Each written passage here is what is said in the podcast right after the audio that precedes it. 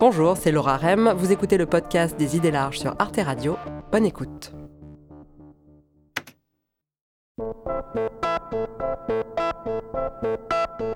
Pendant la pandémie, il a été question de savoir s'il y avait eu un tri des patients à l'hôpital. Le gouvernement a assuré que non. Une chose est claire, la France ne refusera pas un malade. Le tri des patients n'est pas une option, ça ne l'a jamais été et ça ne le sera jamais. Mais des soignants ont affirmé qu'il n'était pas possible d'accueillir tous les malades en réanimation. On a déjà commencé à trier les patients en déprogrammant. L'idée fait froid dans le dos, mais en réalité, le tri des patients existe depuis très longtemps et c'est même une pratique inhérente à la médecine. Guillaume Lachenal est historien des sciences au Media Lab de Sciences Po. Et Céline Lefebvre est philosophe de la médecine et elle dirige l'Institut de la personne en médecine. Dans l'ouvrage qu'ils ont dirigé, La médecine du tri, ils décrivent la hiérarchisation des patients comme un acte médical à la fois indispensable et insupportable, qui sauve et qui sacrifie des vies. De fait, c'est un acte médical qui pose des questions éthiques vertigineuses. Qui soigner en premier quand on ne peut pas s'occuper de tout le monde? Certaines personnes méritent-elles de vivre plus que d'autres? Qui décide et selon quels critères? Toutes les vies se valent-elles?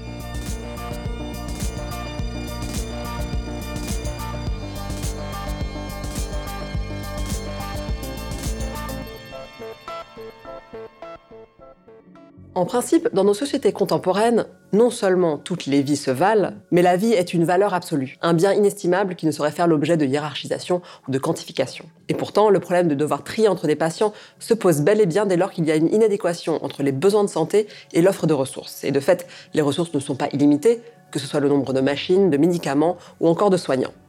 Quand est-ce qu'on a commencé à trier les patients? Bah, Cette question euh, de l'accès aux ressources et de leur rationnement peut-être, euh, elle se pose, euh, on, la voit émerger sur les champs de bataille dans le contexte de la médecine militaire.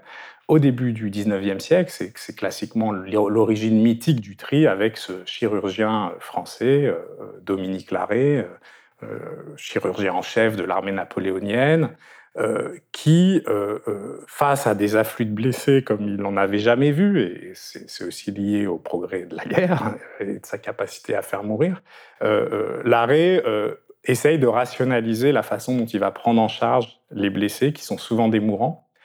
Et donc c'est cette idée d'une pensée rationnelle face à la masse et face au fait que ses ressources à lui chirurgien sont limitées. Les ambulances qu'il met en place, que c'est le premier à mettre en place des, brancardiers volants qui essaye très vite de, retirer les blessés euh, de la zone exposée pour aller les, soigner très rapidement. Donc c'est une révolution dans la façon dont on va penser le temps en médecine, c'est aussi des débuts de l'urgence, et en même temps une révolution dans la façon de rationaliser euh, où c'est qu'on fait porter ses efforts. Et pour lui, euh, le tri qu'il opère, c'est un tri qui est principalement lié à la qualité du soin qu'on va donner à des gens qui vont très mal, et notamment à l'importance, par exemple, d'amputer très rapidement. Donc c'est un truc qui est très différent de ce qu'on va voir euh, plus tard, euh, qui est centré sur euh, la question de la douleur et de l'apaisement des souffrances et, et de l'efficacité. Parce qu'ils rencontrent aussi que c'est plus facile d'amputer quelqu'un immédiatement après le choc que deux heures après. Le tri devient systématique au cours des deux grandes guerres mondiales et sa logique est clairement utilitariste dans la mesure où il s'agit avant tout de maintenir le plus possible d'hommes valides au front. L'utilitarisme est cette doctrine éthique qui a été théorisée entre autres par le philosophe britannique Jeremy Bentham au XVIIIe siècle, qui la décrivait comme la recherche du plus grand bonheur du plus grand nombre, par opposition aussi bien à l'égoïsme, le plus grand bonheur pour une seule personne, qu'à l'égalitarisme, le même bonheur pour tous, même s'il est faible.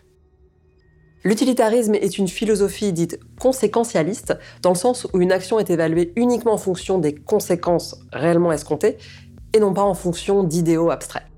Un moment intéressant, c'est la Seconde Guerre mondiale, avec une nouvelle ressource qui est la pénicilline, qui est un antibiotique extraordinaire d'une efficacité inconnue avant, qui permet de bien soigner les blessures graves de guerre.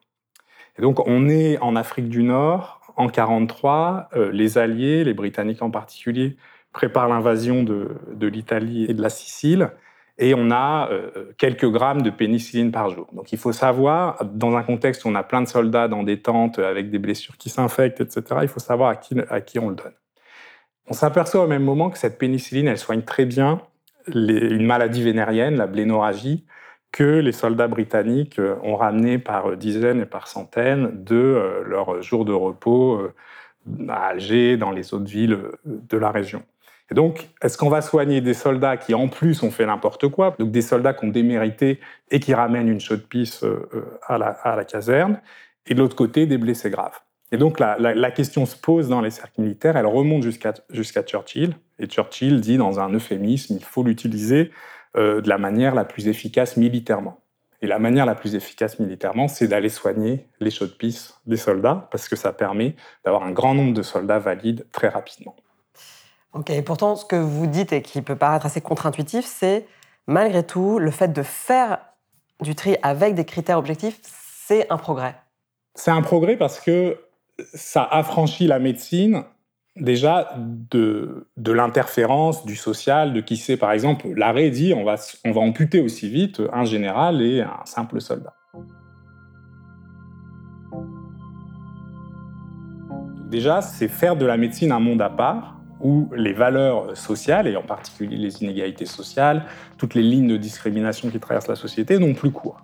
On va soigner en fonction euh, de règles, et en, particulier la règle, ça va être qui va bénéficier le mieux euh, de ce que la médecine a proposé, et c'est là que les efforts médicaux doivent porter. Et puis c'est un progrès aussi parce que ces valeurs, elles peuvent être discutées, elles ne sont pas arbitraires, elles vont faire l'objet de, de consensus, etc. Après la Seconde Guerre mondiale, le tri s'étend vers la médecine humanitaire et la médecine d'urgence, mais il s'installe aussi dans les systèmes de santé publique comme moyen de réguler l'accès à des innovations coûteuses, comme la réanimation ou la transplantation d'organes, ou encore les traitements contre le cancer. Et c'est dans les années 60, à l'ouverture du premier centre de dialyse rénale à Seattle, qu'émerge le débat éthique sur le tri. Les médecins du centre écartent d'emblée l'option égalitariste qui aurait consisté à tirer au sort les patients pouvant accéder aux essais cliniques, et ils créent un comité composé de sept personnes, une femme au foyer, un agriculteur, un avocat, un banquier, un chirurgien, un fonctionnaire et un pasteur, qui sont chargés de sélectionner les dix premiers patients selon une logique plus utilitariste.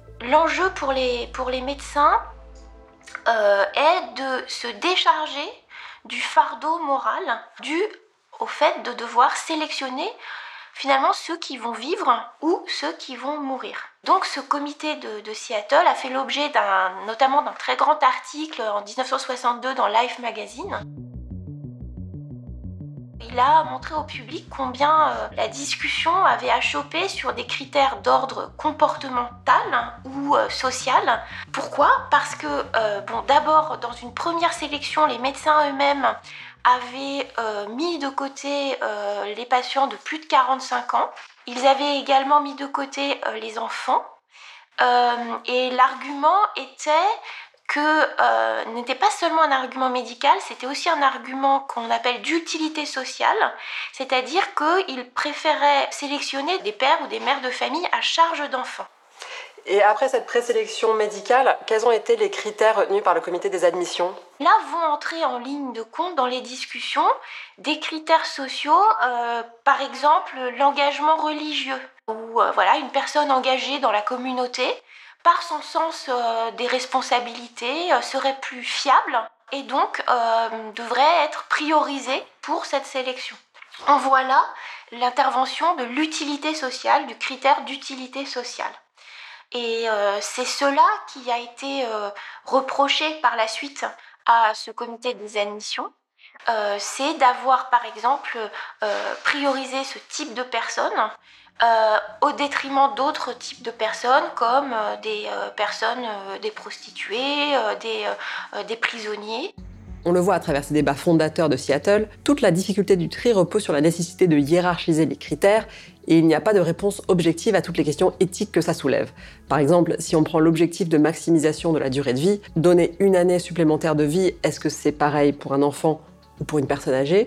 Faut-il donner quelques années à vivre à beaucoup ou de nombreuses années à quelques-uns?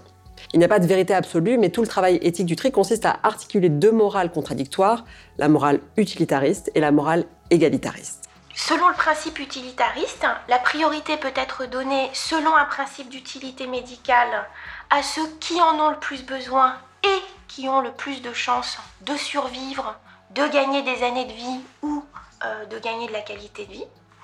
Euh, et selon le principe aussi euh, de l'utilité sociale, l'utilitarisme peut prescrire de prioriser certaines catégories de personnes, par exemple les soignants, ou par exemple les personnes qui vont avoir une famille à charge, ou par exemple les décideurs politiques ou euh, des militaires. En revanche, la morale égalitariste, elle, elle est fondée sur le principe que toutes les vies se valent et qu'il faut traiter le plus possible les personnes de manière égale. On peut se demander donc si on peut appliquer la sélection euh, par le hasard ou euh, la sélection selon l'ordre du premier arrivé, premier servi. Évidemment, on voit tout de suite que euh, appliquer seul ce critère de, soit de la loterie, soit du premier arrivé et du premier servi est injuste. pour justement, il est inéquitable pour les personnes qui ont le, les plus grands besoins et qui ont le plus à perdre. Une autre variante du principe égalitariste veut qu'on donne la priorité aux plus mal lotis, selon l'adage les femmes et les enfants d'abord. L'acte médical viendrait en quelque sorte compenser les inégalités de départ en privilégiant les plus fragiles ou les plus dominés d'une société. Et c'est un principe qui est assez présent dans le contexte de la médecine humanitaire, qui a sa logique propre. Une logique importante du tri humanitaire, c'est de trier selon euh, les causes. C'est-à-dire quand il y a une épidémie d'Ebola, MSF y va avec du matériel pour soigner Ebola, mais par contre ne va soigner qu'Ebola. Donc c'est un tri qui est euh, arbitraire et assumé comme tel, qui cherche à résoudre une cause anormale de mortalité. Et ça veut dire que si vous avez un accident de voiture juste à côté du camp d'MSF, euh, vous n'allez pas passer devant tout le monde euh, parce que votre condition est urgente.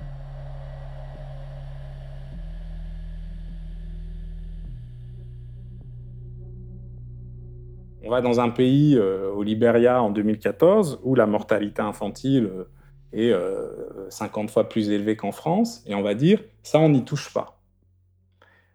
donc c'est un choix qui est très difficile, mais en même temps, c'est la condition de bien gérer la crise Ebola.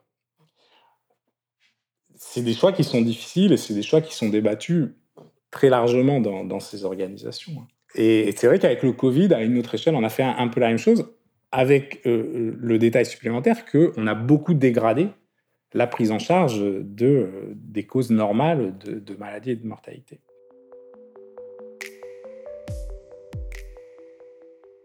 C'est vrai qu'on a parlé de ce problème avec le Covid, à la fois parce qu'on a priorisé le Covid par rapport à d'autres maladies et parce que les médecins ont dû faire des choix sur qui pouvait accéder en priorité à la réanimation. Et de fait, il y a un facteur qui a aggravé le problème et qui tient aux réformes de l'hôpital public qui ont été mises en œuvre pour réduire les durées de séjour et faire des économies. La durée moyenne de séjour a été divisée par 3 en 40 ans. C'est ce qui explique le fait que 103 000 lits d'hôpitaux aient été supprimés entre 1993 et 2018. Le sociologue Nicolas Bellorger a par exemple étudié les conséquences de cette réforme dans les services de soins de suite et de réadaptation qui accueillent des patients après une maladie grave. Il a montré que les professionnels de santé sont incités à sélectionner les patients qui auront les moyens d'en sortir rapidement, que ce soit en étant hébergés par leur famille ou en allant en EHPAD, pour ne pas risquer de rester coincés avec des personnes qui vont dépasser les durées moyennes de séjour recommandées. Il y a un continuum du tri euh, qui se décline depuis les politiques de santé jusqu'à des décisions médicales individuelles. Les professionnels de santé ont en quelque sorte à se débrouiller, à bricoler avec euh, des décisions de priorisation. Euh, il n'y a pas d'injonction explicite, mais il y a euh, néanmoins des indicateurs comme la durée moyenne de séjour, qui sont intériorisés par les professionnels de santé et auxquels ils sont vigilants et donc qui vont influencer leurs décisions de priorisation. Ce qui fait que la tarification à l'activité, euh, ces pratiques de gestion euh, publique peuvent conduire les praticiens à une sélection de patients dits rentables. C'est ce genre de situation qui permet au médecin et anthropologue de la santé Didier Fassin de parler de l'inégalité des vies. C'est même le titre de sa leçon inaugurale au Collège de France en 2020, où il rappelle que l'espérance de vie moyenne varie en fonction des revenus et de l'éducation. Un taux de mortalité traduit la valeur accordée par la société à la vie humaine en général et à la vie des différents groupes qui la composent en particulier. À la lumière des études existantes, il apparaît donc que les inégalités devant la mort en France reflètent assez fidèlement les différentes expressions des inégalités sociales, augmentant fortement depuis les années 1970 sous l'effet de la précarisation de l'emploi et de la paupérisation des classes populaires. Pourtant, il n'y a pas de fatalité à ce que les facteurs économiques pèsent autant sur la santé des gens. C'est ce que montre l'histoire de la lutte contre le sida en Afrique.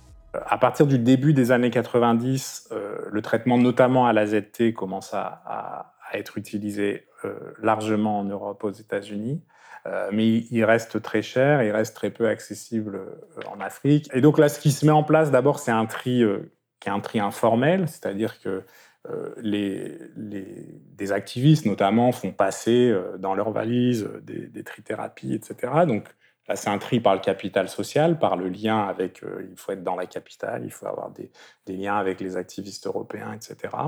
Et puis, on va voir aussi des décisions, euh, là encore, qui sont toujours informelles, tout ça n'a jamais été écrit noir sur blanc, mais des décisions de, de, de, donner les, les, traitements à ceux qui en bénéficieront le plus, euh, y compris d'un point de vue social, c'est-à-dire les patients qui peuvent devenir des porte-parole. Donc, on a un triage qui se fait sur la capacité à raconter son histoire, à être un être un bon patient, être un patient même euh, activiste qui va pouvoir se battre pour les autres, etc. Euh, donc ça va, ça va s'effectuer comme ça, ce qui ne veut pas dire qu'il va pas y avoir des contre-réactions, et, notamment d'un grand activiste sud-africain, Zaki Armat, qui va lui faire la grève de son propre traitement auquel il avait droit justement comme euh, superstar de l'activisme SIDA, en disant bah, moi j'arrête tant qu'on n'y a pas tous accès, et ça, ça, va être un des moments dans le bras de fer qui oppose l'Afrique du Sud aux firmes pharmaceutiques sur le, sur le prix des médicaments. La deuxième leçon euh, du sida, qui est la plus importante, c'est que toutes ces pratiques de tri qui étaient justifiées par le prix du médicament, tout ça va voler en éclats quand justement, suite au bras de fer entre euh, l'Afrique du Sud, des organisations internationales, en 2000-2001, euh, l'Organisation mondiale du commerce rend possible la production de médicaments génériques sous brevet. Et le tribunal de Pretoria a explosé de joie. Quelques secondes plus tôt, les compagnies pharmaceutiques venaient d'annoncer le retrait sans condition de leurs plaintes contre le gouvernement sud-africain. Une grande victoire pour les militants de la lutte contre le sida. Désormais, les malades pourront avoir accès à des médicaments génériques. Et ça, ça va faire s'effondrer le prix, hein, qui va être divisé par 30 ou 50. Remember I said the, the medicine costs 25 US dollars for a 200 milligram capsule. In Thailand, we found equivalent of the drug for 30 US cents. Et cet effondrement du prix rend la question du tri, qui faisait tourner euh, les conférences d'éthique euh, à plein régime, complètement euh, secondaire, puisqu'il n'y a plus besoin de trier si le médicament est pas cher. Dans toute la littérature qu'on peut lire autour de cette question du tri en médecine, il y a une métaphore qui est souvent utilisée, c'est celle du naufrage et du dilemme du canot de sauvetage, avec la question qui on sauve en premier? C'est de là d'ailleurs que vient l'expression les femmes et les enfants d'abord. Le canot de sauvetage, c'est aussi une très bonne métaphore pour penser le tri. On doit cette réflexon à, un historien américain qui s'appelle Tom Core, euh, qui explique que euh, si on regarde l'histoire des canots de sauvetage au, XIXe siècle, en particulier au temps des, grands naufrages dans l'Atlantique Nord, dont, dont, celui du Titanic, lui, il a réouvert les dossiers de ces naufrages. Et ce qu'il montre, c'est qu'il y a eu des choix très explicites des armateurs euh, de euh, euh, ne pas mettre assez de canaux de sauvetage. Donc, ce qu'on pose comme une nécessité, savoir oulala, qui c'est qu'en fait monter d'abord, les femmes ou les enfants, les matelots, pas les matelots, etc. Ça, c'est ce qui ressemble le plus à, notre tri médical. Mais il faut jamais oublier que la nécessité de trier, elle est déterminée en amont par des choix qui sont des choix souvent politiques, qui font qu'il ne faut jamais oublier que cette rareté des ressources, elle n'est pas naturelle, et euh, on a souvent prise dessus. Il faut prendre au sérieux la question de qui monte dans le canot de sauvetage, mais il faut jamais oublier qu'il faut réfléchir à combien on met de canots de sauvetage et est-ce qu'il est même légitime de faire partir un bateau euh, sans un nombre suffisant de canots de sauvetage. Le tri des patients fait partie intégrante de la médecine contemporaine. Il manifeste le fait à la fois banal et brutal que toutes les vies ne se valent pas. Quand le tri est inévitable, le fait de réfléchir aux critères les plus justes permet d'affranchir les décisions médicales des inégalités sociales. Mais quand la nécessité de trier résulte d'une politique de réduction des moyens, le tri ne fait alors que refléter et renforcer ces inégalités sociales.